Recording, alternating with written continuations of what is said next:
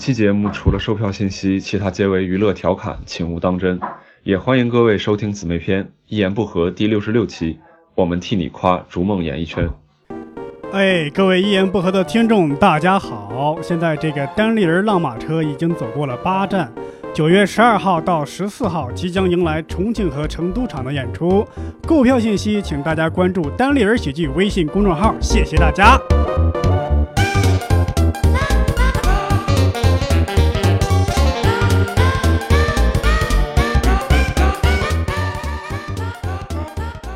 哈喽，大家好，欢迎大家收听这一期的《一言不合》，我是这一期的主持人伯伯。相信你从标题中也能看到了，这是我们《一言不合》影评的第二期。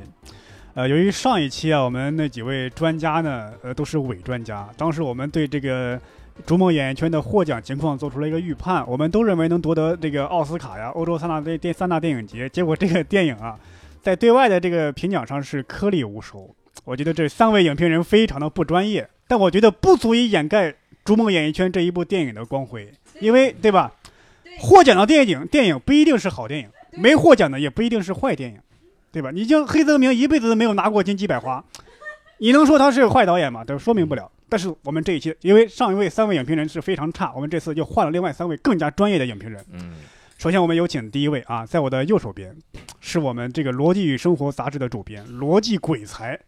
教父老师，哎，大家好哈哈。对，虽然我跟上一次被枪毙那个教父啊 同名啊，哎，但我不是他啊，是我这个父是复数的父，没错。是这个你是教父几啊？我是教父二，教父二。对，这到三就不能再聊了。上一回那个是教父四啊，嗯。那接下来，接下来介绍我们第二位嘉宾。这位嘉宾呢，更是了不得，一听就是在电影方面非常的专业，就是长期观看这个知音和故事会。就是我们的情感大师支大英老师。对，我这个是吧？不光是知音和故事会，这都是童年的事情啊。哎，我童年就看这个。对，没错，这个我们在大学毕业以后，哎啊，在人人网也是颇有建树啊啊。当然最近啊是没有我们活跃的平台了，是吧？这个豆瓣上都是年轻人，也不太好搞得定，太可惜了，太可惜了。对对对对对啊！嗯，接下来介绍我们下一位最后一位嘉宾了，是我们的资深的文艺评论家，他有很多著作，但大家也都没有看过。嗯，呃，是我们的大周老师。哎啊，大家好啊，我是大周啊。因为我是为什么做文艺评论呢？因为从小就生长在一个。特别文艺的城市就是上海啊，所以就是可能说话会带有点腔调。是是啊，您这应该就是上海口音吧？我这就是上海比较浦东那边的比较正是是是，这是得是浦东北的口音，浦东浦东再往再往地下二十米左右的口音。对，这个口音真的是非常的洋气，让我想到了我的童年。对，这个声音用上海话就是有一个有一个专门的词汇来形容，就老磕碜老磕了。嗯，对，哎，对，是是，这个很合逻辑啊，是是是是。是很是合逻辑。既然三位，他这个合逻辑的点在于，一般老磕了呢是上海话，是，但是老磕碜呢一般就是这个口音，对对对对，非常合逻辑。是是，既然三位，嗯，主持人，我有一个问题想问，为什么这次我们这个录音现场多了好多的女观众呢？我真的是。心心潮澎湃啊！因为因为嗯这几位女观众呢，听说三位老师要来呀，就是慕名求见。哎呀，真是，哎呦，哎呀，讨厌这个你这个粉丝的呼声啊！我天哪，也是这这个粉丝的呼噜声确实是有点大。对。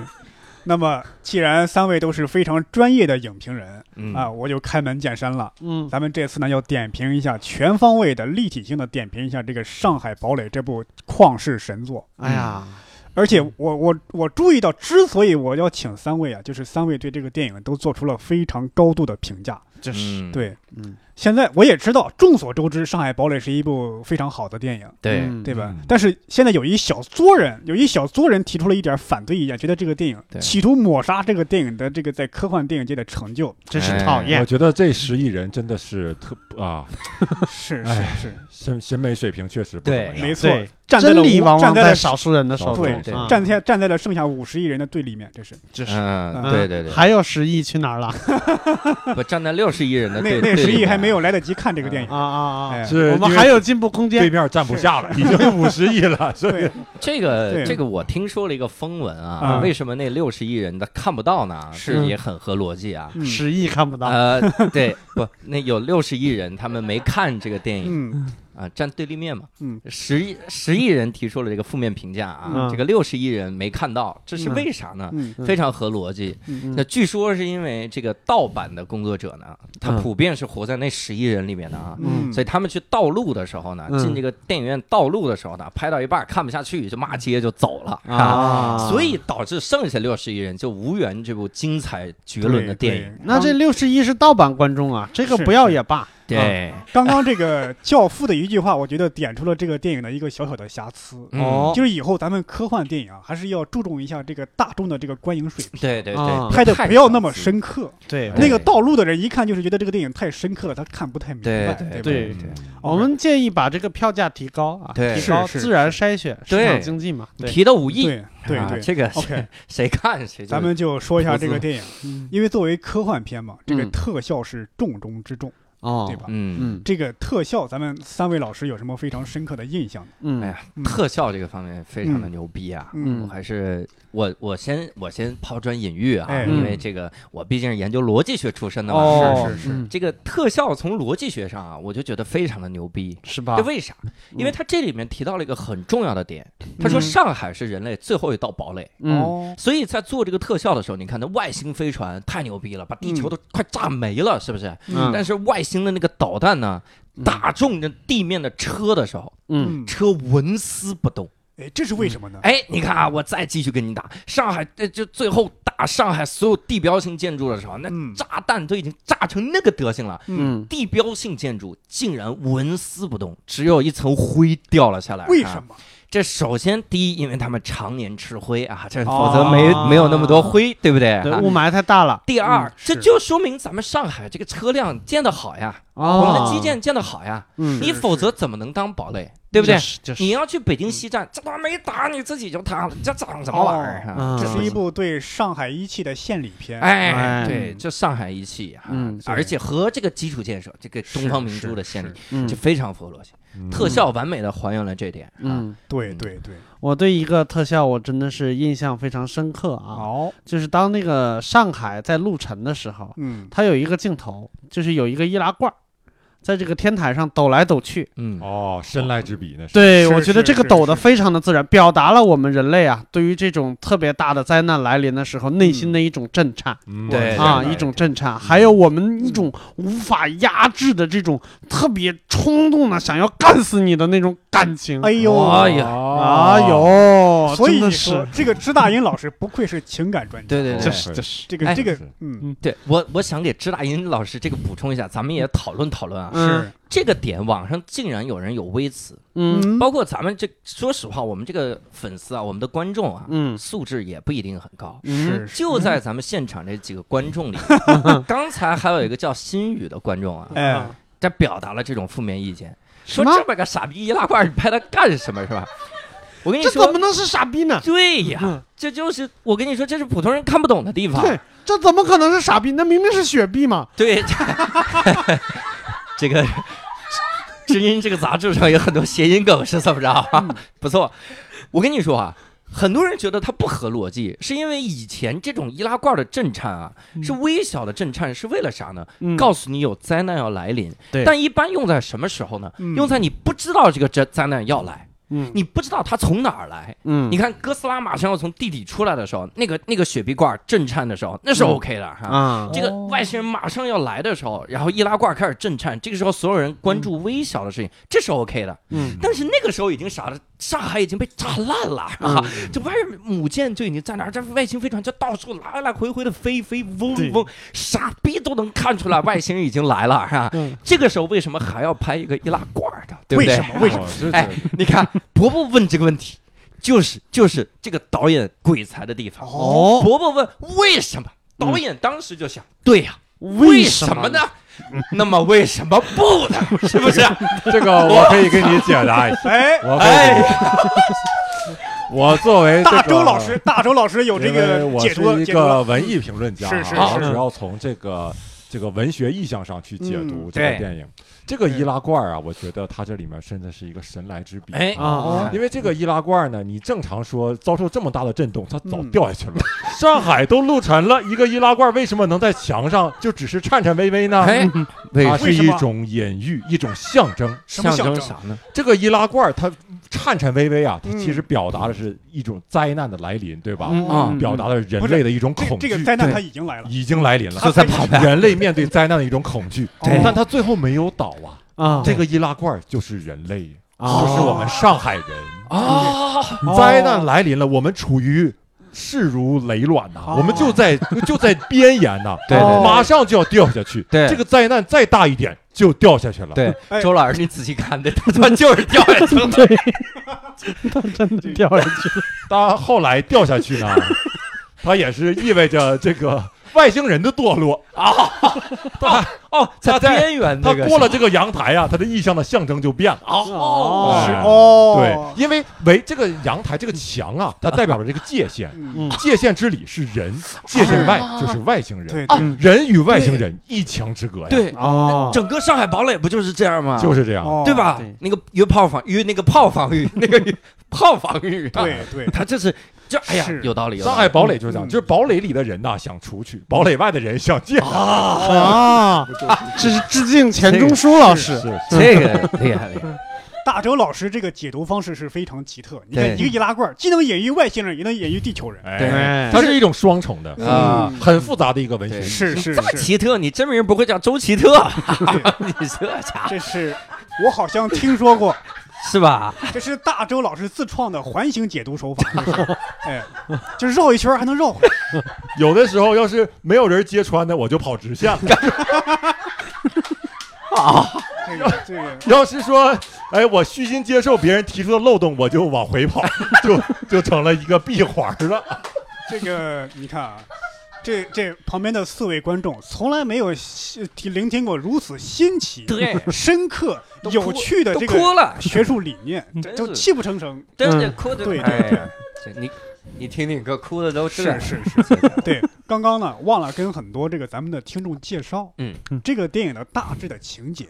嗯，就是这个外星人要要这个要攻打地球，为什么呢？因为地球发现了一种叫仙藤的能源，嗯，这个仙藤能源几乎是可以像永动永动机一样，嗯，外星人为了这个能源就攻打地球，对，人类几乎是不堪一击，嗯，要在全球建立很多的那种防御阵线，但很可惜，就剩下上海这一座堡垒了，所以叫上海堡垒。啊！而且这个上海堡垒外层有一个防护罩，这个防护罩有一个非常好的名字，嗯，对咱们当下年轻人的生活状态也是一个非常好的隐喻。对，这个这个防御罩就叫炮防御。啊，炮防御，对，听着听着像御用的炮房，是是是，嗯。它里面最最厉害的一点是这个炮防御系统啊，你不要被这个防御给给迷惑了，很多人会被迷惑。对，这个伯伯老师一语道破天机，对，是。伯伯老师一语道破天，他说这是炮防御，对，他为啥得这么断句呢？因为里面有一句很经典的台词，就导演的良苦用心就出来了。嗯。他说我们要把这个炮防御系统调成进攻模式，炮防御系统。调成进攻模式，是吧？进攻就是最好的防守。对，这家其实这个片儿啊，它是有深层解读。表面上这个最好的防御是炮防御，其实最好的防御是那个大炮。哦，对对，上海堡垒指的就是这个大炮。对对。说到这个大炮，我又想起来了，这个一这个这个这个电影的特效啊，做的非常。照顾咱们年轻观众的审美，是吗？因为这个电影的特效做的特别像一些游戏的 CG 啊。如果有些玩过什么《光环》啊、《命运》这样游戏的，特别像。对，嗯，这个你可以感觉啊。他对咱们这个也是为咱们中国当下年轻人这个电竞游戏在搞一种证明，对，就是，而且很多人他觉得，就这个这个特效看着怎么那么假啊？我们甚至当年一块观影的时候，嗯，还有那个低俗的观众是竟然说是什么这他妈傻逼特效，就感觉这优酷这个标都是他的电影本身的。不不不，这是我提出了正面的观点啊，这正面观点，因为我是说这样的，这个电影呢，它不不只是画面精美，它要做起来跟各种播放平台要统一和谐。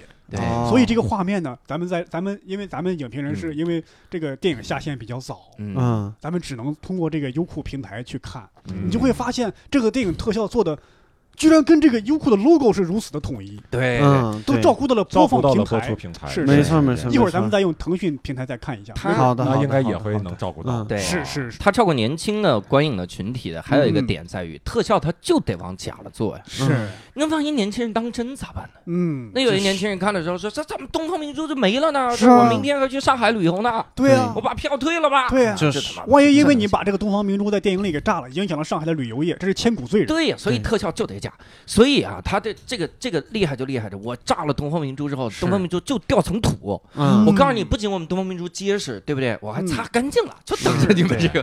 没错，而且觉得这是个这个这个咱们中国导演拍的这个科幻片哈，肯定有很多中国的元素。是，其实它都是偷偷加进去。嗯，你看这个大炮啊。不管是打车也好，是外星人打这个车呀，还是打这个建筑，啊，它其实能拍出来国外那种爆炸的那种震撼的场景，对啊，但是呢，它就拍出来一股烟儿，这是为什么啊？就是一股烟儿，一阵火星子，靠想象，这是为什么呢？嗯，就这股烟儿出来的时候啊，我就感觉这其实是在致敬的中国的水墨画。哦，有一种水墨画的感觉，哎，东方的美啊！那子弹打上去，我不能说拍你那种西方那种写实的那种状态，是是不好看，真不好看。打出来有火星那种美，还有烟雾的那种美，把整个这个末世感就笼罩在一个烟雾之中，对，让你看不清里。对。对对，这是一种这个传统中国绘画中写意的手法，留白啊，留白留白，他不他留留烟雾，哎，留烟雾。留，对你盯了半天，你都不知道谁留埋留。你还得靠对白才知道谁死了。剧剧电视这个电影里也有这样啊，这个这个主人公呃拿什么啊？对，拿着那个灭不灭火器啊，一摔，粉一出来，外星人就傻逼了。对，哎，你看这是什么玩意儿？就没见过。对，是这他这照顾到两种文明的冲突了啊！就是外星人确实没见过这玩意儿，他在找哪儿有火呀？这很多观众他还想说，这个灭火器还能阻挡这那里面的外星人是机器人是吧？对，灭火器还能影响机器人吗？谁要影响机器人了？对吧？我们是怕观众看到我们接下来虐杀外星人这一幕啊，是非常的人工马赛克。对对对，人工马赛克。而且我发现有时候好的好的这个电影导演啊，是不光用特效的，嗯，他有时候各种灯光摄影，这个特效我还没讲呢，哎，特效我还没讲呢，我刚才还是想接着这个伯伯老师说的这个。啊，这个上海大炮的这个特效和游戏的这个关系啊，我还是要说一下，这个要考虑一下他们这个科幻片嘛，一定有很多的设定，是设定，就是他们这些就是未来，我们得有一个想象，就这个东西它究竟应该长什么样子，对吧？我印象最深的就是这个上海大炮的这个设计，哦，这个上海大炮，当它从这个黄浦江中间啊，它勃起不是它崛起的时候，确实能够让我想到我年轻的时候玩过一些很优秀的游戏。什么电车之狼啊，哦，卫星啊，什么这一类的游戏，嗯，就当年看完《知音》以后都流。你这个《知音》推荐的挺多呀。虽然六叔老师说过的这个游戏我没有听过，但感觉跟这个电影的风格也是完美的匹配。对，我也想看本《知音》了，真的。你这“音”是哪个字儿啊？是是不是？是不是这生活与健康？是阴天的阴吗？不不，我觉得那就是音乐的音。知音，我跟你说，你你你你不能光看知音，对不对？光看知音有点太素了，太素了 啊！你你总得玩一点这个游戏，以后你得用一些知音呐、故事会这些洗涤一下心灵，是吧？没错没错。哎呀，我说着说着有点不行了，我得我得看本知音。是我得看，我得翻一翻，翻一翻这个迷蒙在哪？而且这个外星人的这个造型，我有个疑问，嗯，那究竟是外星人派出来的智能机器人呢，还是说就是外星人本人呢？外星人穿着铠甲，还是外星人本人长那样，对吧？嗯，呃，我个人觉得呀，是这个电影厉害的地方。嗯，就是你很少在一部电影里看到了致敬这么多部电影的这个情况哦，这很明显，外星人这个造型是致敬《星河战队》。嗯，哦，对吧？那里面的虫子就是这样，嗯，外星的就是这样的。不不不，他怕你《星河战队》里边的人类是这样，这这不是得混搭一下吗？全致敬，那不抄袭了吗？这不是别人指着鼻梁骨说你这个外星飞船长得跟他妈《二零零一太空漫游》一模一样，这不就是抄袭了吗？那不就啊？是是，所以他是致敬。对，包括你像致敬独立日，致敬这个洛杉矶之战，致敬安德的，致敬安德的游戏，致敬安德的游戏啊，反正有外星人的电影呢，这部电影都致敬到了啊，还致敬了环太平洋。对对，我们的现场的观众都提出来了。对，还致敬了 EVA，是吧？对，你就感觉这个导演为了致敬，就一直不停的弯腰，都没有直起来腰，就感觉。对。对，可能就是 就是有这些问突出。是是，对，我觉得这个致敬啊是有它的深层含义的。哦，这个致敬的深层含义就是对于这个传统的电影工业的这个赞颂啊，就是相反，我们要考虑一下，它究竟没有致敬哪一部电影，你们就要当心了，好不好？是你们当时不够努力啊。哦，他是为了检测这个观众的观影的阅历。啊，对，你们看过多少科幻片，这里边就有多少科幻片的元素，对，没有错，看不出来，说明你看看的少，对对。对，他检查你这个阅片量的同时呢，他其实还检查你的逻辑，他看你懂不懂，你比如说啊，很多人他会吐槽这么个点，什么点？就有一幕这个情节呢，是外星人。来到了他们的指挥部，嗯，外星人穿着一身的铠甲，嗯，那么厉害的外星文明啊，哦，又有枪又有炮又有激光剑的，嗯，但是外星人选择了《刺客信条》里面的暗杀，冷兵器，冷兵器，还都不是冷，就这就是的飞檐走壁，然后在你背后抹一刀，哈，对，而且每一招都是从背后抹一刀，对，这个时候大家就想，你他妈已经是这么一身铠甲，拿枪都打不烂，你正面来又能怎么样呢？而且他的体型非常庞大，哪怕是给人类一拳就能把人类给锤死，对，然后在这个时候大家就在。想，那是不是你就只会肉搏呢？不是，在打鹿晗的时候呢，他肉搏；打别人的时候呢，他开枪；哦，他打飞船的时候呢，他玩激光炮。嗯，这个时候你一定就觉得这他妈到底是哪一种啊？那我告诉你。这个就是所有外星电影没有考虑到的哦。外星文文明进化到一定的境界之后，它不光是科技的进步，嗯，它的内心也要进步，嗯。那外星人难道没有圆滑的人吗？嗯，他也要知道见招拆招，见人看人下菜碟的这样的道理，对不对？知道主角不好惹啊。对呀，我惹主角不是完犊子了吗？我拿个枪打主角，那主角那不手撕了我了吗？对，所以我先手撕主角，让手主角拿枪打我，这样显得主角没有那么的雷。那我听了外星人。怎么这么的贱呢？就，哎，他就他就是，也就是有这样的生命啊！是是，就是感感觉这个导演也是深入了外星人的内心。对我甚至怀疑这个外星这个导演他就见过外星人，他不是个外星。没错，没错，要不然不会拍的这么逼真。而且，而且，我觉得这个外星人的造型啊，你们刚才说了那么多的致敬，嗯，但是这个造型究竟致敬哪部电影？你们谁都没看到，谁都没看出来。哦，这个厉害。这个外星人的造型明显是致敬了哪吒嘛？他为什么致敬了哪吒？这是六个胳膊嘛？三头。对，就是六个胳膊嘛。三头倒是没看出来啊，但是确实有六个胳膊。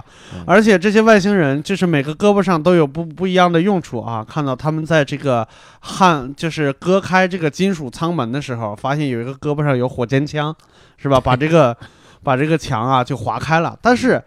就是绝对是专胳膊专用，绝对不能用到其他的地方上去。我跟主角肉搏的时候，这个火箭枪坚决的不能用。对啊，一旦用了，这个电影就完完了。对，可见这个导演是做的非常细致。对对，外星人道德观嘛，专业的东西干专业的事儿。对，这就是给我们外星人一个非常高尚的品德，就是我们人类也需要一个配得上我们的对手，对吧？对，其实我我觉得这个，我有我自己的看法，不一定是一个外星人品德的问题。嗯。我觉得这是一个中国科幻导演在现在好莱坞体系的压制下，嗯，在这个国。国外人对于中国这种很明显的刻板印象下，嗯，被迫做出的妥协。哦，因为你这个这个国外的，因为我们这个电影肯定是要冲击这个国外的这个几大电影那妥妥的吧？啊，肯定是要，当然这次肯定是能成功的哈，不像上次那几个影评家一样 太不专业了。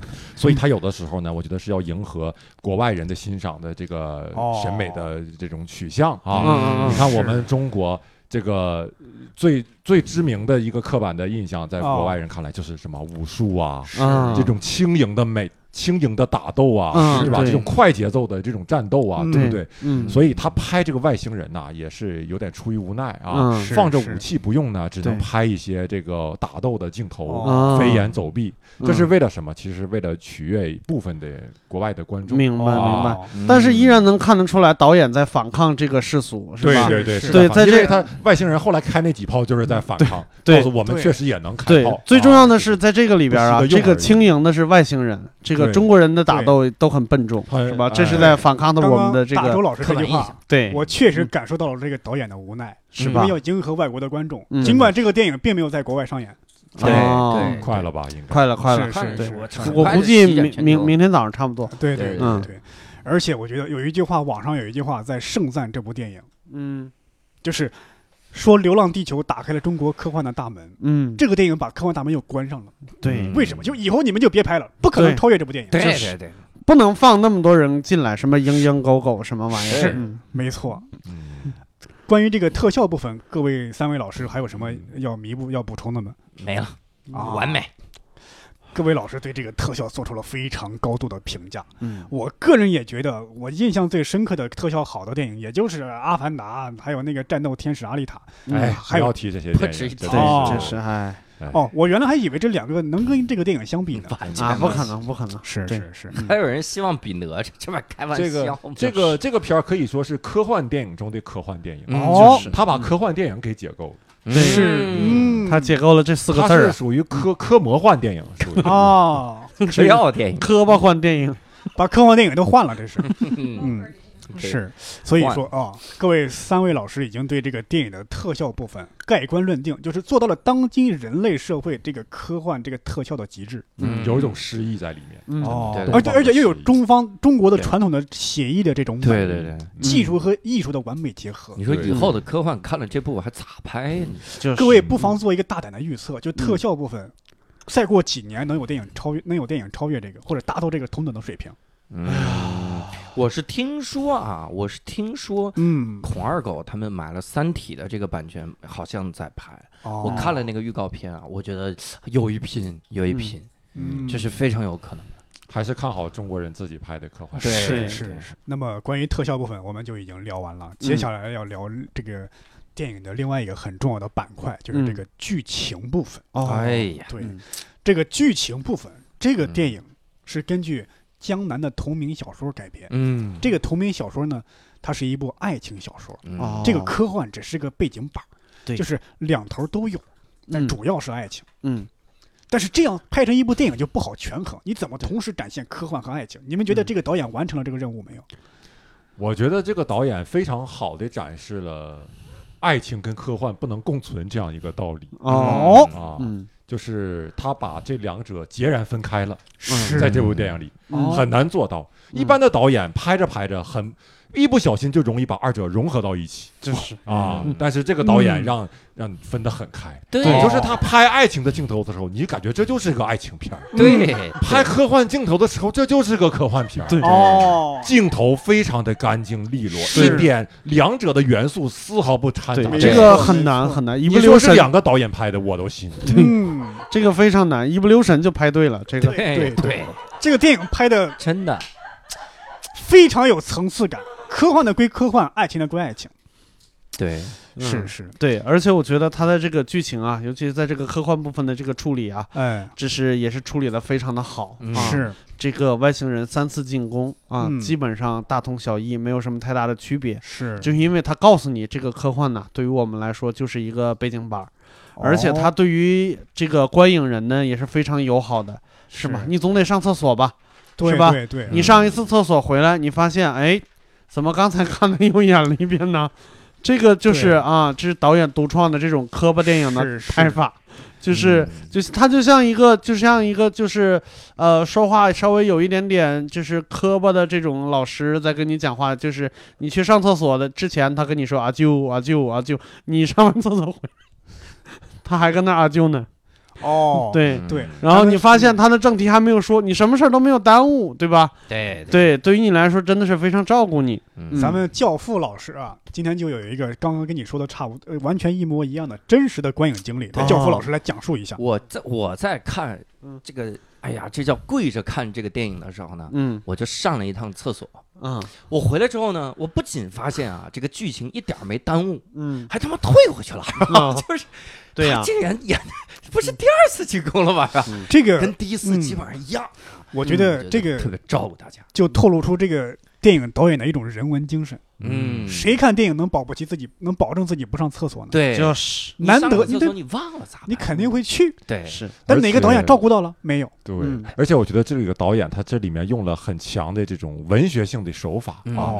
他其实那一块的剧情啊，你感觉就是呃几秒钟就能交代完了。是。但是他用了几十分钟给你交代，的感觉其实他就是把这个痛苦给你延长了啊啊！他其实就让你仔细品味。这这几十分钟，这几十秒钟的中的痛苦，其实对于当事人来说，那就像几几年、几十年是那样的长。这个大周老师说出来这个，我想起了海明威的冰山理论。说这个冰山，你看着只有一只脚露在外面，其实有。九分之八的都在下，对你不懂他的意义。但是这个导演不一样，他把这个冰山全按底下去了，他他把这冰山给你周过来了，他对。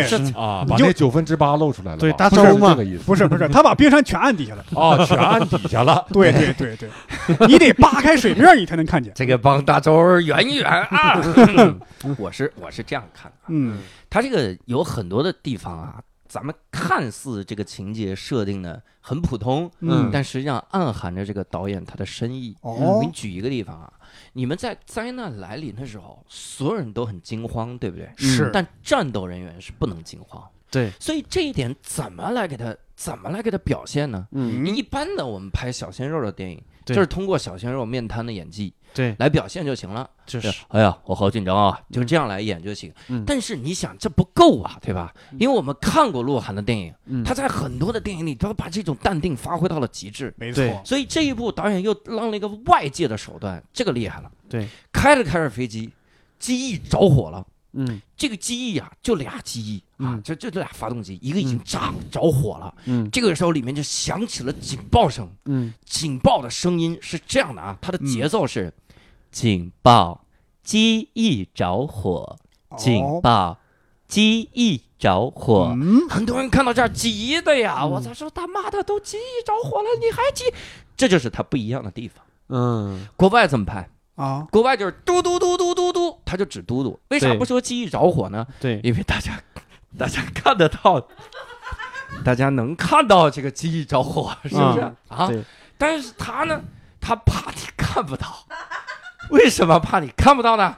我有一个粉丝说的特别好，嗯，我这个粉丝叫心雨啊，他说这是照顾盲人观众啊，对呀，心怀大爱，是啊，万一万一有盲人去电影院一看，这我看不见，怎么就着火了呢？对呀，对，盲人说你这光响警报，这咋了呢？对呀，但告诉你机翼着火，嗯。那盲人他看不到面瘫演技怎么办呢？通过这慢语速啊，是盲人说主角是不是也不慌？是不是？我听出这个语速了啊，是，嗯，这是应该是林志玲给他们性感语音这个警报，对对，弄的这个。对，我觉得他之所以强调这个机翼啊，嗯，一直在提翼，机翼。他感觉就像这个东西像一个翅膀一样，哈，对，就是它其实是有有深意，它里面也有也有隐喻，对啊，这个我忘了是古希腊还是罗马有一个神话，有个传说，什么传说？伊卡洛斯是不是？银翼伊卡洛斯，他有这个，他有一个翅膀，别人给他做的是吧？是非常好，能飞起来，结果飞得离太阳太近。他这个机翼就翼就着了，就落下来了。是，其实这里面也是这个意思。嗯，这里面这个电影里，这个太阳是指的是谁啊？就是科技啊。他就是说，人呐，靠近科技太近呐，你就容易玩火自焚。对呀，战争为什么引起？把仙藤拿到地球来就引起，对对，仙藤是科技之源，人类的贪婪对于科技无止境的追求引发了战争，玩火自焚，牛逼啊！是没错，真的。其实它这里面有很深的隐喻，没错。对，玩火自焚，为什么上海是堡垒？水能克火，又有中国人的智慧在这里。哇，天哪！而且无敌了，未来的科技跟东方古老的智慧凝结在了一起，跟五行八卦一结合。对，而且就这么深层次、这么高档的一个隐喻啊，它还有很多的商业价值在里边。这怎么讲？因为我们知道鹿晗的这个飞机翅膀着火呀，哦，是要考虑一下，这是一个很高档的、很很很隐含的、很隐喻的这么一个商业广告。什么商业广告？对吧？鹿晗老师，你要想想，他是什么东西的代言人呢？肯德基，肯德基的代言人。天哪，在鹿晗面前就没有不着火的机翼。啊，懂了吧？烤翅，对对，全家桶。这个机翼说的通俗一点，是不是就是鸡翅？就是鸡翅。对，哎呀，哇，天哪！而且。而且我觉得大周老师这个逻辑啊，我受益匪浅。今天我有幸能跟大周老师一块观影的时候啊，大周老师就解答了我，我差一点点就怀疑我们天才导演的逻辑，是吗？那个我一会儿让大周老师来详细解读啊。情景是这样的，情景是这个外星人到了这个中控室啊，他就马上要侵略地球了。哦，人挡杀人，佛挡杀佛的情况下，灭火器都上了，拿斧头砍也没用，哈，拿。大大枪、炮什么打都没用啊！哈，然后这么一个牛逼的外星人，然后进到中控室的时候，鹿晗老师出现，拿着一个小手枪，轻轻两枪，这外星人就完犊子，而且是把外星人摁在地上打的。不不不不不不不，是第一开始那个情节，就是从背后啪啪两枪，然后这个这个人就外星人就完犊子了。当时我就没看懂，我说这这难道是导演他出错了吗？嗯，周老师给我讲。说不是，这就是外星人版的阿克琉斯之种啊，阿克对阿克琉斯之背了，这就是。对之背，这个也是有希腊外星人的这个 弱点在背上是吗？哎，对，当年这个外星人的妈妈抓了这个外星人的背，因为他是六爪嘛，六爪，所以他抓的抓背抓的比较稳啊，是。跟咱们抓娃娃机是一样的，抓螃蟹。的凌空抓起来，就搁他们外星人的那条河里就。就泡啊，对对，然后他就刀枪不入。那要是抓到背的话，感觉是外星人妈妈在闷这个问题。哎，像哎，但是这个背就没泡着啊。所以呢，鹿晗这一枪就射射到了他这个，那那叫什么人啊？那个叫阿阿克琉斯，阿阿克琉斯啊，自背了，啊，自背了啊，射到那个小阿的这个背上了啊。其实这也就是表明什么呀？你。你外星人科技再强大，你也有弱点。对，你不要骄傲自大呀。对，而且有你这个弱点挺好的。你这被搓澡也疼啊！你这牛逼啥呀？你拔罐不也出血？对 对。所以我跟你说，我我天，你这么说，这个外星人很可能搓澡搓死。对，鹿晗用的是枪，这要用火罐，早他妈死了！我是你还用得着火罐？直接艾灸，没错。说明这个 也还是东方文化，艾灸火罐。对，关于这个电影的科幻的部分呢，教父老师似乎还有话要说。哎，有一个科幻，我觉得特别的牛逼。哎，就这个科幻是啥呢？这电影里边科幻都能论个了，对，数得过来。有一场戏呀，这个特别牛逼。这个牛逼在哪儿呢？就是那个外星人啊，他从这个外面打这个破壳啊，就他们有一个炮防御系统。嗯，就是罩住了上海哈。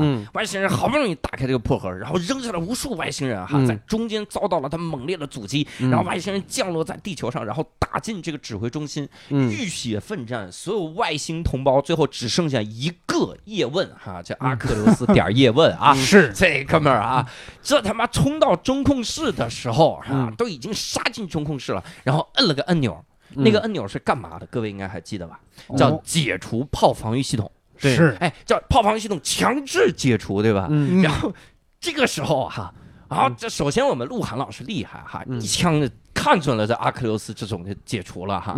然后当时他们有一个队友就要献这个献出生命嘛，嗯，他选择了一招，就把中控室炸了哈。嗯，中控室炸了，哦，炮防御系统自动恢复了啊。那他妈打中控室干嘛？你。嗯，我当时没想明白，是吧？哦，后来我想明白了嘛。嗯，后来我想明白是怎么回事呢？后来我就使劲想啊。首先，这就说明他这个这外边那个炮防御系统，它这个操控肯定不在中控室。对在哪儿？他这个他不知道在哪儿啊。其实这个就是表示啊，科技是失控的。对对。同时还有一个最重要的，这是中国山水画的意境啊。哦。我画山，我能让你看着山吗？大家都往中控室努力，那那那真的是中控室的目标吗？对，那个炮防御系统在哪儿？我告诉你啊，这个炮防御系统就在那个拉面馆里。为什么？牛逼吧？这就是第二基地呀！我天哪！对，阿西莫夫的基地。你好好想想，嗯，上海炸烂了，都他妈沉一次了。哦，拉面馆没事。对。对对，五年前的布置，花了五年的时间重建，那个面馆还是那个面馆，对，墙皮都掉的一模一样。我天哪，怎么做到？就他妈是第二基地。嗯，鹿晗为什么会跟领导两个人没事就去他妈拉面馆吃？你是备战期间，你他妈外星人打仗还去吃拉面，就是去看看那个装置安全不安全？哎呀，这一层真是不跟教父老师在一起，我真的是对这这一层，我要是不聊这十分钟，我也没看出来。这没错没错，非常非常不容易看，这是这是。由此可见，这个电影太深邃了，有着可解读的空间太大，宽宽太太宽阔了，真是。各位老师，我有一个问题想请问一下，就是他的女主中间突然说：“嗯，那我也不减肥了。”你们对于这个是怎么解读的？因为我觉得你作为一个将军，在备战期间还减肥，真的很不专业哎。这个场外的小鹿同出这个粉丝啊 提的这个问题，是我觉得挺有意思啊。嗯，小鹿嘛。就大周回答，对啊，你看这个逻辑鬼才的逻辑啊，非常的严谨。逻辑鬼才，他说这个话什么意思？大周他说他不减肥了，什么容易胖啊？碳水，对面吃碳水，不减减肥就是不去面馆，不吃碳水，不吃面。对对，他说他不减肥了，什么意思？就是我面要往死里了吃。嗯，但结合教父老师刚才的解读上，我以后就要把我全身心都投入到我的第二基地当中哦，因为大战在即，我宁可在这个面馆里吃死吃胖，嗯，我也要为了人类，我奋战到底，嗯，守住形象已经不顾了。哦，没错没错，而且这个守住那个环境，对，还有他说我不减肥的意思就是我要去这个面馆，但是这个面馆是一个秘密基地，对。他不能说我要去秘密基地，对，所以我不减肥是一句代号，是一句代号。所以在这个电影里边，只要说我不减肥，意思就是说我要去秘密基地，对，是这个意思。这个厉害。接下来我们又有一位场外观众，不对，我们现场观众的提问。嗯，这粉丝咋那么多？各位老师，我有一个问题想问一下，就是我记得电影中有一个非常经典的镜头，是在阳台上面，他们挥小鹰，挥什么鹰？三个人，然后在讨论防卫部署的问题的时候，那个阳台上明明有一辆摩托车还是拖拉机，请问那个车是怎么上去的呢？这个我从一个这个这个专业的啊，这个情感 指导音。情感老师 解答摩托车怎么上去的问题，是把摩托车骗上去的吗？说的对，对，这摩托车也是在想，我怎么就走到这一步了呢？万一未来出现了这个有人工智能还有人工情感的摩托车呢？这个主要要要考虑一下，这个啊，这个里边是要夸一下这个电影里边对所有这个配角的塑造也是非常的成功的啊。哦，能看出来这个特别喜欢摩托车的这位灰鹰小队的这个队员呢，嗯，他是非常喜欢摩托车的。是啊，喜欢摩托车的人，据我观察都有一个统一的特点，什么特点？动手能力非常的强。哦啊，所以这个车呢根本就不是开上去的哦，他就是在楼顶组装的哦，他。在楼顶组装，组装好了以后把它擦干净。对，而且上海的楼顶就是有摩托车零件儿，是，然后再把它拆了。对对，然后我证明我能把它组装起来，我把它拆了，然后再运到楼下，再装上，我再骑走。啊，其实导演就是用这个来表明啊，侧面向你观众传达他们当时在天台上讨论这个防御计划讨论了有多久。对，是足够一个人组装一辆摩托车。好家伙！组装了辆摩托车，擦干净。对，这么长时间都没人去吃个饭，上个厕所啥的。那不是有一罐雪碧吗？哦，尿那里了，挺好，怪不得最后要扔下去。是，没错，这是很厉害。看来我们完美的解答了两位观众的这个问题。对，嗯。观众的问题太低，是没看懂。说到这儿，我还有个疑问，不能是我的疑问，是一小部分人这个观影能力、理解力比较低下的观众，嗯，他就说这个男女主角怎么就突然产生了感情了呢？嗯，怎么就坐个电梯就啊报考一个学校，就是他教官就产生了感情了？嗯，是有这么一个疑问。嗯。我我呀，我是有一个自己的观察哈，但我我觉得这个观察其实从支大英老师这儿说出来会比较好一点。是，那那我就用我的专业知识来解释一下这个问题。我先跟你说这个观察呀，我先说观察。我这个专业知识，他这太专业了。对我们总是让我们总是让这个情感专家解读摩托车问题，让逻辑鬼才来解读情感问题。我这个我逻辑鬼才，现在我要提出一些逻辑条件。嗯，好，嗯，但是我不敢下结论，我们让情感专家一会儿给组装一下这个条件。没错，没错，他是这样的。他这个大家，他导演生怕你看不懂，这为什么他就突然就喜欢上舒淇了呢？嗯，这真的是一秒就喜欢上，嗯，怎么能这么快就喜欢呢？嗯，他后来给了一个报志愿的这个环节，嗯，那大家又说说报志愿，你他妈就坐在那儿报志愿，他是你这个教官，他只是站那儿，你就填了个，这一秒就喜欢上了吗？嗯，其实不是，哦，因为他坐那个高度吧，他看到舒淇呀，我觉得他是看不到舒淇的脸。嗯，那能看到基本上只能看到舒淇的胸。嗯，呃，不对，应该叫脖子以下的部分。脖子以下的部分哈，嗯，他看到脖子以下的部分呢，为什么大家会喜欢呢？绝对不是那一秒产生了喜欢。哦，对，他绝对是跟舒淇老师之前拍的一些影片有关。对我也是想这么说。他可能就是对吧？这个舒淇的资深的影迷，我不敢确定啊。这个支大英老师，你知道那么多音，你跟我们说说舒淇的音。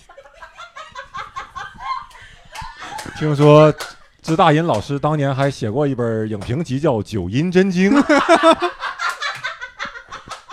九阴白骨爪，哎呀，真是玩的很嗨呀！而且最喜欢一首歌是《阴天在不开灯的房间》。啊，那咱们就是 就是还是，我觉得情感的问题还是让我从这个情感的这个方向来解答一下哦。这个我从这个电影上来看呢，我感觉这个，呃，当时啊，他这个他这个年纪啊，这这个鹿晗老师扮演的这个人物的年纪，跟我就是当时就是上大学的时候那个年纪也差不多，嗯，是吧？所以我呃大胆的用我自己的经历来推测一下，是吧？这个大学生活毕竟是比较枯燥无聊的，嗯啊，就是经常会去网上找一些。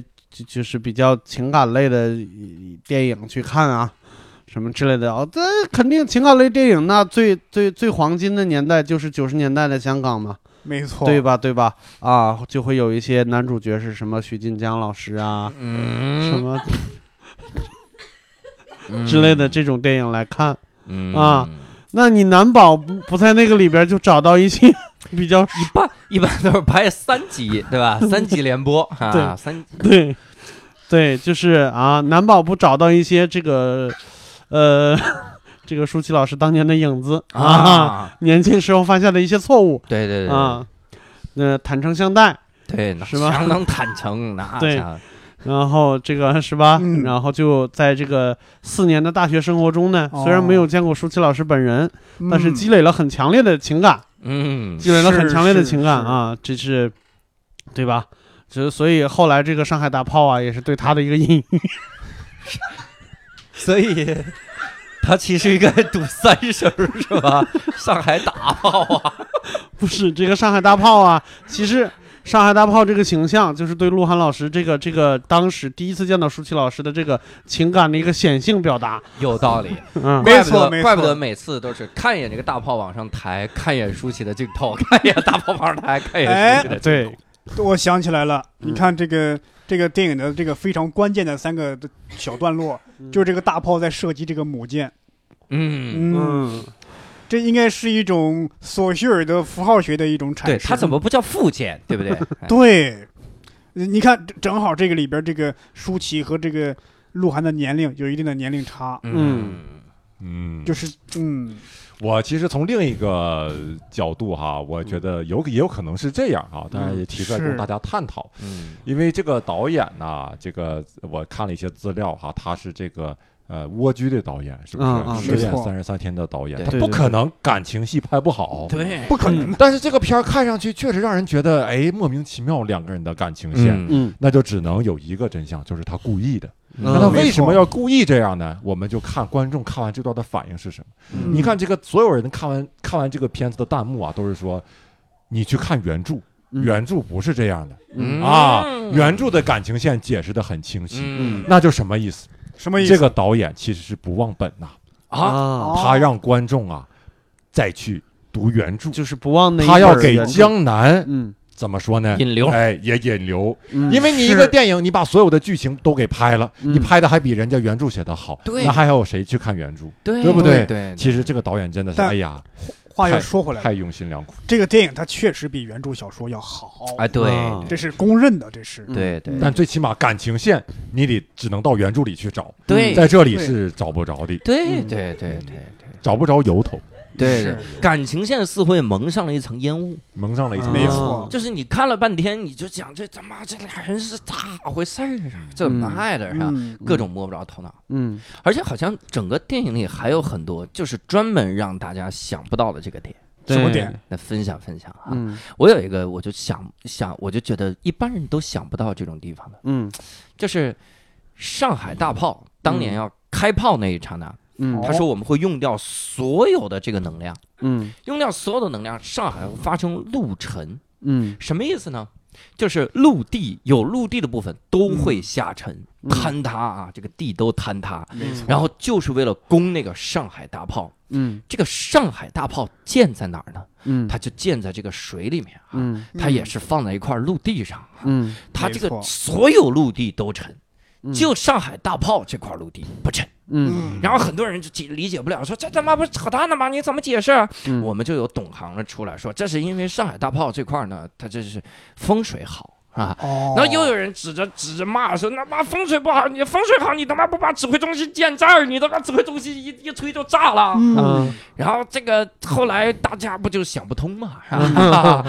这就是我感觉这个大家也姓教。啊，是吗？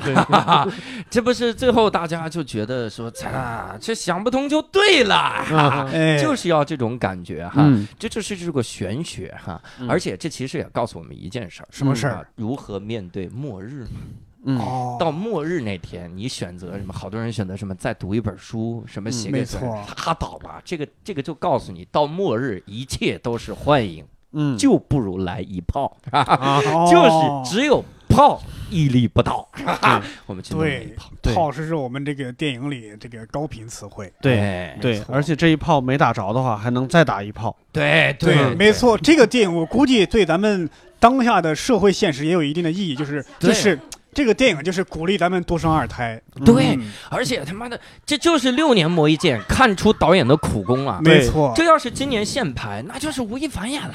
嗯，对我突然想起来那个。那个、那个、那个饮料瓶从楼上坠下去来的隐喻，嗯，做好垃圾分类嘛，对吧？所以他这六年主要是在研究政策哈，就是有没有二胎呢？把这个二胎对这个政策，把国家的这个风向给摸透了啊，明白了。垃圾分类这块也对对对，而且一三年筹备的，就预料到了一九年的垃圾分类。对，而且我前瞻性，而且我觉得这个电影啊，他对感情的描写也非常的新颖哦。他，你别看他六年磨一剑，六年前可没有现在电影这中这种感情模式啊。是是，这是对当下六年前对于我们今年的这种啊感情的一种一一种一种预测，就感觉我们这个社会就会出现这种问题。是，你们想想，鹿晗老师啊，在这个电影里边对这个舒淇老师的这个爱啊，是默默的藏在心里。对，每次呢，就是会默默的为他做一些事情。还给他送一朵小花，还每次给他修改短信。最后这个短信呢，说我喜欢你，发出去发不出去还不知道啊。然后最后呢，啊，五年上海重建以后，我们其实按我们一般人的逻辑思维，你会发现这个啊，手机上回来的这个消息应该是舒淇会说啊，我也喜欢你啊，我也是啊，但是没有啊。舒淇老师说的是什么呢？是一个收到。哦，收到的意思是什么呢？我收到你的感情了，但是我不回应你。这是一个什么感情模式呢？什么？这是一个典型的舔狗的感情模式啊。这个模式在六年前是不存在的，只有在今年才有的。啊！天哪，对，这是舔鹿啊，这是。对。鹿舔，这是。对。对。还有一个想不到的地方，我觉得也设计的很巧妙。嗯，什么？这个大家都想不明白。嗯，你看他们几个人要上战场，都知道自己要死了，是，所以要用自己把自己最珍爱的东西放进一个遗物盒里，嗯，放到这个遗物盒里。而这个遗物盒的解锁的唯一方式，嗯，是刷他们自己的。指纹。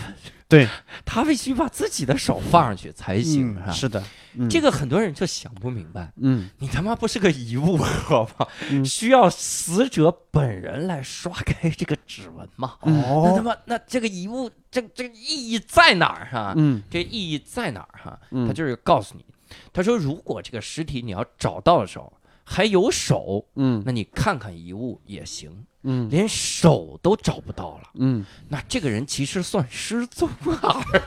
哦，对对对对，你没有尸体，你不能确定是那算失踪。你这个遗物盒就是不能打开，找到手的时候呢才能打开。嗯，对。如果这个消息很严谨，没错。对，这个这一点呢，我觉得这个教授老师看的也不是特别的严谨啊，看的不是特别的严谨。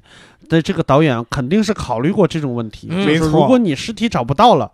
怎么办呢？在这个电影的最后一幕有一个镜头啊，就是这个这个这个舒淇老师的这个遗物盒里边放着鹿晗老师的这朵小花啊。这个电影就是在告诉你，如果尸体找不到，这个盒子怎么打开呢？怎么打开？导演给你打开。哦，给你打开。导演是谁的手印都有。是是是是，所以导演这个指纹可以随随便切换是吗？对，嗯，导演是千手观音是吗？每只手是一只指纹。我觉得这个遗物和他那个，导演说，你还想看谁呢？啊！听到这儿，我还真的好奇，其他几个人的盒里是啥。这个就是想象的空间。你等导演给你刷好。而且我觉得这个他这个活人打开自己遗物盒的这个举动啊，它有很强的象征意义。哦，因为这个遗物盒，你能打开遗物盒，应该就证明说这个人死了。是。其实他打开遗物盒的那一瞬间啊，一个新的我。诞生，对，那是一个新的鹿晗，凤凰涅槃哎，跟之前的人已经跟这个遗物盒死在了里面，他之前的爱情也死在了里面。你看遗物盒里放着手机嘛，放着短信嘛，那就是他曾经的自己啊。当这个人看到自己的爱人牺牲了啊，暗恋的对象牺牲了，战友也牺牲了，战争也结束了，他对于这个人世间他的一切的看法可能都变了，一个崭新的人诞生，厉害，哎。我还有点不理解，嗯，因为他是能跟那个舒淇本人这个角色天天见面的，嗯，为啥还要用短信这种相对古老一点的方式，嗯，来表达自己的爱意呢？嗯，不光你不明白，很多这个没看懂电影的人他也不明白。是是，你比如说啊，恕我鲁钝啊，这个你你用的是一个军用手机啊。它的这个加密系统都是极为棒的，只有指挥中心的人才能拿到的手机。是，嗯，你天天发晚安呐，我喜欢你这些玩意儿。嗯，指挥中心那个大屏上就天天滚动，就是晚安，我喜欢你。没错，指挥中心仍然给他加官进爵，是吧？嗯，很多人就看不懂这一层。嗯，但是我要告诉你哈，这一层最核最核心的是啥？就是回归原始。嗯，回归原始人类，你说谈了那么多恋爱，约什么炮啊，是吧？这搞那个乌七八糟，什么这个弄那最原始的是啥？其实就是那羞涩的一句“我喜欢你”。哦，你看着舒淇说的是收到，实际上这个收到的意思就是我也是。哦，不信你去数一下，收到的笔画和我也是的笔画是一样的。如果你发现不一样啊。你就再数数？数到一样为止，你来找我。我听到这儿，我还有一点不理解，为什么我们逻辑鬼才总是抢支大英的工作？对，这是一个典型的感情问题。是，这是一个典型的感情问题。我还是要从这个这个人类的这个情感上啊，行为逻辑上来说一下这个问题。嗯，这个。其实人呐，骨子里边对感情啊，都是有一种比较怀旧啊，是，或者是想用一种比较轻松、比较浪漫的一种方式来进行。那你想啊，它是一个近未来的事情，是吧？它有很多的高新科技，可以表达爱意。但是我们倒推，倒推到现在，我们现在是可以随时随地用短信表达爱意的年代，没错。但是我们现在追求女生，不也他妈得送花吗？哎，对吧？不也得写情书吗？对，是吧？这个反而我们把这个时间往后再推一推，可能在那个时间发短信，反而是一件比较新鲜、比较能够讨好女生的一种舔狗的自然的行为逻辑。没错。而且很多这个在文学作品里也是，如果他这个结局啊有一个不好的结局的话，他在前面会有一些东西去预示着啊。那么他为什么用短信呢？嗯，就证明他们俩的关系很短。这个女主角的寿命也短哦啊，就是预示着一切都即将终结。短是哦，所以呢，他为什么不不敢用什么小视频？一语双关，一语成小，是因为他大炮跟小他就矛盾了啊啊，没错，就是用短信。对，所以他用他他用短信不怕误会成短。是我突然想起来，这个。尺短情长啊，对对，尺寸短呐。这个大炮射击母舰也是有一种弗洛伊德的这个恋母情节预示在里面啊。嗯，对。我突然有想起其他的几个剧情上的一些让常人难以揣测的地方。嗯，你就比方说这里边说上海已经是人类最后一块堡垒一块最后一块阵地了。嗯，然后说要被占领，外星人占领了，我们马上迁移。嗯，迁移到哪儿？迁移到哪儿呢？嗯，这就是导演给咱们留下来的一个疑问。对，你往何处去？对对对，你往何处去呢？就是，这这是一个开放式的问题，是一个千古之问。对对，我们现在又要往哪里去呢？对对，他就是在这个角度没戏拍。嗯，他如果继续拍，就跟踪那个人，看他迁移到哪儿，就会发现那个人就站在那个。边缘就说，嗯，我他妈迁移到哪儿？哦，对，呃，通过跟这个三位影评人老师的了解啊，我对这个电影的优点啊有了更新、更深刻的认识。嗯，但是呢，这世界上没有满分的电影。对对对，除了《逐梦演艺圈》。嗯嗯嗯，但是这个电影，这个科幻电影毕竟是这部导演的第一部科幻电影。嗯，它肯定是有一些瑕疵在里面。当然，肯定有瑕疵。我们不能光说好的，不说坏的。是是，咱们作为影评人，对吧？嗯，一定要客观公正。对对，不能可劲儿夸，是对吧？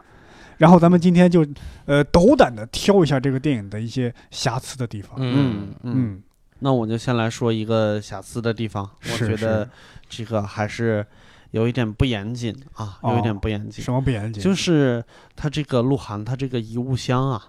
遗物箱里边，他不是放了他的手机吗？是啊，这个刚才我们一起观影的时候，这个大周老师也说了，嗯，他注意了，这个遗物放进去的时候呢，就还剩一格电了，哎，没错，只有一格电了。那五年以后拿出来，鹿晗的第一件事情是干什么呢？是给他充电。嗯，这个情节我觉得就不是特别好。对，嗯，不是特别好。为什么特别好的感感觉是什么呢？你这个鹿晗这个老师，你你你五年之后重建自己的遗物啊，嗯。啊，你拿到这个手机，你的心情应该是很急迫的呀。是。你很急迫，我就马上我就想，我就把这手机我就拿出来，我看看我到底倒是怎么回事我嗯嗯嗯，你应该马上就能读得到，但是你这个时候把它拍的太写实，就不浪漫了，是就不浪漫了。对，而且他都进未来了。啊，他拿的这个呢，还是一个啊，就是一个套了硅胶壳的一个诺基亚这个手机啊，这个手机虽然外形很古老。但是近未来你就不能有一个什么蓄电池啊，什么什么之类的这个这些东西吗？为什么还要依赖一个一个一个一个充电器呢？对，你让我对未来的生活缺少了很多幻想。对对啊，我现在整理这些充电线，我就觉得很烦。你让我看到未来，我还得整理这些线，嗯，非常非常的难受。但是这个时候，我觉得啊，嗯，它这个瑕疵啊，也没有那么瑕疵。嗯，他拿了，他拿了个充电器，对不对？嗯，你看那个充电器了吗？是个卡座，对不对？嗯，我往上嘎哒一插，对不对？嗯，如果你正常用过这种充电器呢，你就知道这个卡座呀，它他妈得有根线呀，它得接在插插座上，它得有个电源插，但是它没有。嗯，所以他告诉你，手机这个这套充电器呢，我这个卡座我留给你写意的空间。没错，我这个卡座搞什么了？其实是个背夹电池。当时已经有无线充电技术了，对，但是你得放在卡座上进行无线充电啊。对，这家伙，卡座是无线充电的，对，但是它得上这个卡座上啊，这个就厉害了。也许是 WiFi 式充电的，对对对对，WiFi 式充电这个词很新颖啊，这个词啊也得放到外星，就到那个能源了，还是这样，没错，是不忘初心呐，对不对？对对对 对，嗯，还有什么瑕疵？大家发各位发现了什么没有？还有我们教父老师不是在观影期间提出一个很重要的一个剧情上的一个大的硬伤是吗？硬伤。哎呀，这个硬伤让我觉得不开心。为什么？我觉得落了俗套。哪个？他这个上海大炮第一炮打出去之后啊，哦，竟然没成功。嗯，然后要来打第二炮。嗯，哦，这不就拍对了？不是，这不就是拍着跟别人一样的套路了吗？对对，他这一下就真的真的成了科幻片了。对呀，你不能。你不能保持你一贯的风格呀。嗯，对。他的一贯的风格是什么？你还记得上海大炮第一炮？嗯，那家伙把外星人都干懵逼了。嗯，干的观众都懵逼了。对，观众这第一炮打完了之后，观众看了十分钟，说这个母舰消失了，是打下来了，是没打着呢。这个把这个母舰给打打隐身了。母舰去哪的不仅是这个视觉上隐身，这他妈这情节上也隐身，脑子里隐身。大家就去喝酒了。嗯，理论上。你打了一炮，你发现这母舰你不知道它去掉没掉下来，你应该去上去看一看吧，至少是吧？你你探测探测，他没有，他喝酒去了，他喝酒去了。包括你看他的风格，他都是啥？他的那个刚才大周老师也说了啊，说这个指挥官他第第一炮打了之后呢。打完了之后，这个指挥官就下班了。指挥官说：“OK，那我们就可以放心了。”然后就下班。然后这个时候发现，我操，出出故障了，是吧？然后你应该保持这种风格才对。这个指挥官特别像我认识的一个叫教主的人，特别喜欢下班。是是这，你这有这风格。结果没有，搞得大家很失望，这败笔。我觉得这就是败笔啊！你这拍成了，拍成了那个《碟中谍》。嗯，太太注重给观众情节上的享受，对，是是，这简直就是落入了西方好莱坞工业体系的这个科技，只追求这个感官刺激，对。对，哎呀，没有给观众更深层次的一种精神上的升华，对，嗯，但有一个他是反抗好莱坞，反抗的最棒，哪个地方？这个地方我最欣赏，哪个？这个他们在决定要使用地球大呃这个上海大炮的时候，哦，那一幕是干嘛？它就一个红色的钮，嗯，大家就决定我要摁这个钮，嗯，而其中有个女队员就是来看外星人那个光波需要多久到地球，嗯，在这个时候有一个情节，就是他只需要倒数五个数，嗯，他就五四，在这个时候别人就是这个完全关注着要不要摁那个红钮。如果好莱坞拍怎么拍，我们也见过那种嘛。我们要不要用核弹？所有的人都会停下自自己的工作，然后专心的盯着这个人，因为大家是命悬一线的，没有人使用过这个东西，不知道他的未来会怎么样。大家盯着他，然后摁那个钮。而这个这个片子拍的就不落俗套了。嗯，那个女队员啊，在在倒计时的时候，嗯，所有人都是都是要要关注那个钮的时候，嗯，女队员还在拼命的在键盘上打字，嗯，而她的任务就是倒计时啊，哦，她在拼命的打。你也不知道他在打啥，所以这个人物个性就一下就丰满起来。是是？一个配角，你就猜想他有什么故事？对，他是不是在干着一份兼职？对，他是不是在给人翻译东西？嗯，或者是给人写简历？嗯，给自己写简历，因为他马上可能就要失业了。这个，或者是说，对吧？再写一部小说的结尾。我觉得呀，我觉得他有可能，他是这些队员呢，在这个马上前方就要高能的这个时候啊。他要发一些信息，要提醒这个广大市民和自己的战友啊，这个有内鬼，前方高能，对，前方高能，他们就在打，拼命的打前方高能。当然，这是其他人，鹿晗不是啊。鹿晗，我看这个手型，他应该还是在给舒淇发信息。这个作为一个 IT 从业人员啊，呃，我对这个计算机还是比较了解的。我有提出一点。不，这个不同意见。嗯，在这个倒计时，其他人在不停不停的敲键盘的时候，我觉得可能是因为他们的电脑集体蓝屏了。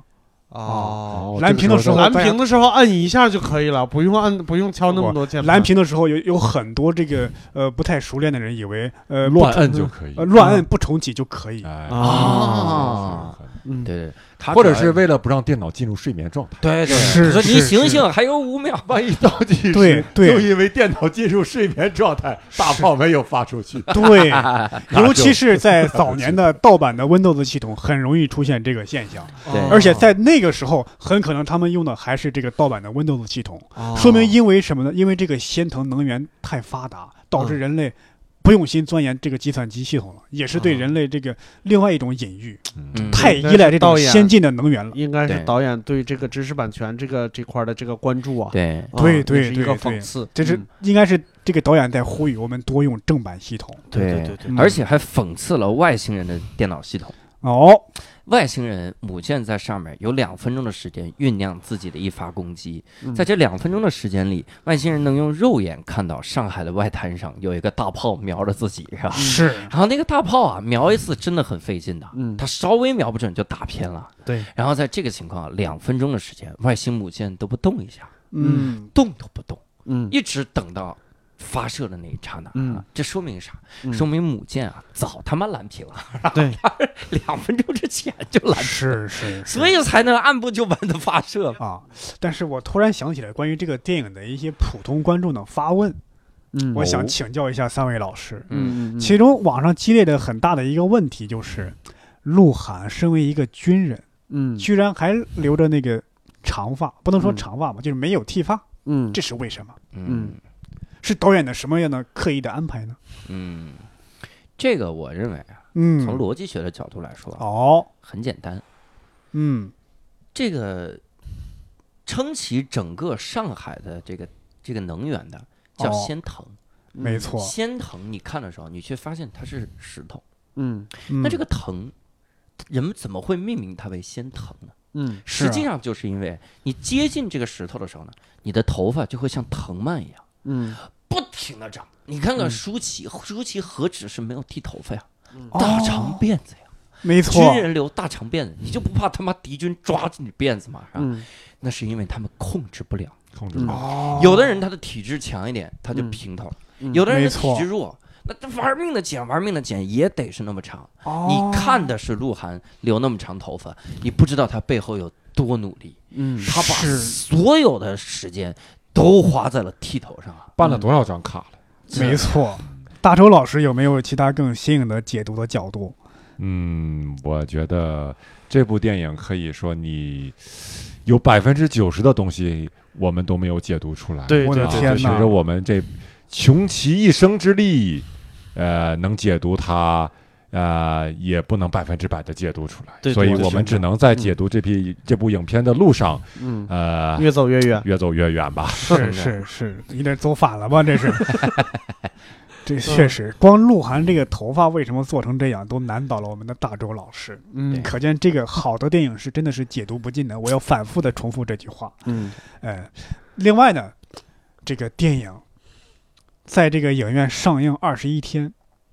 就下线了，嗯，开始转战网络平台，嗯，各位觉得，在网络上播放量，大家对他有什么一个有一个期待吗？预测吗？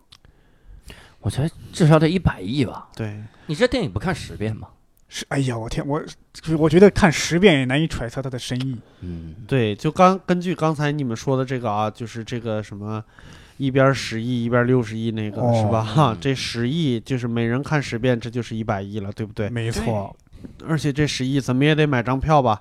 按一张票三三三十五块钱来算，十亿也也也三百五十亿了，是吧？这是我们的这个这个电影国产科幻电影的一个新的里程碑啊！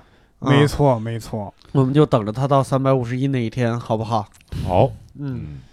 到三百五十亿，我们再来聊一期《上海堡垒》。没错，对，没错，没错。那时我们再聚首啊。那么这次。我们的一言不合影评第二期呢，非常高兴请到了三位老师，而且三位老师呢对这个电影呢在播放量方面也寄予了厚望，嗯而且对这个电影那个做出了高度的评价。嗯，但是咱们这次三位老师比上次那三位要非常的公平，对，因为指出了这个电影非常多的瑕疵和硬伤。对，最后各位能不能给这个电影打一个分数？满分是一百分。嗯嗯，我得打九十。九十五分吧，九十五分啊，那那我客观一点，我打三万六，好不好？我天哪，对，大概太客观了，也不能太高啊。我我去你们俩中间一点吧，我认为常理一百，这个电影起码二百一十三。没错，我天哪，三位老师非常的客观公允啊，比上次那个三个那个他们太捧《逐梦演艺圈》了。这个电影。虽然我也知道那也是一部好电影，但也不能那么捧。对对对，所以我觉得咱们现在这三位老师有希望常驻我们一言不合影评这个专栏。对，期待期待。对对，期待期待期待下次跟三位老师再次合作。哎，那么我们这一期的一言不合的影评就到这期，谢谢大家，拜拜，拜拜。That's rock and roll. 最近降了气温，不要露着脚后跟。天气那么冷，好心疼我的小可人。爱之切，责之深，我总是那么笨，没能给你买貂，是我没有尽到责任。可是玫瑰必须不能少，男人浪漫他永远不会老。快递就要到，我已淘宝找好刻着你名字的电热宝。呜，意不意外，我的亲爱？鹿还有点香，这要用火罐，早他妈死了！我是还用得着火罐？直接艾灸，没错。说明这个也还是东方文化，没错没错，火罐也侧面说明鹿晗非常擅长打手枪。对啊，嗯，对，这就有一点点这个这个啊，这个剪掉啊，吕吕东老师，你这个太像那个周大英老师看的那些杂志。是我看的是正经知音，我是我是玩游戏。对，接下来大音这个哎。不是爱我的钱，优雅体贴是哥的名片啊！你总是嘲笑我 to be number one，可是我就是喜欢你那么好看，早就习惯你坐在对面为我扒蒜。明天爱心早餐带两个茶蛋，我的刀为你怒斩雪一雕，争取来年不让你挤公交。到处旅游我带着你去抄，鸿星尔克我给你买个包。床上甜蜜依偎在一起，我看快手，你玩着抖音，何德何能拥有个美少女？你就是我的水瓶水星，就让这首歌充满蒸汽，永远保护你就像亨利。咱俩在一起就是胜利，请你收服我，代表正义。有。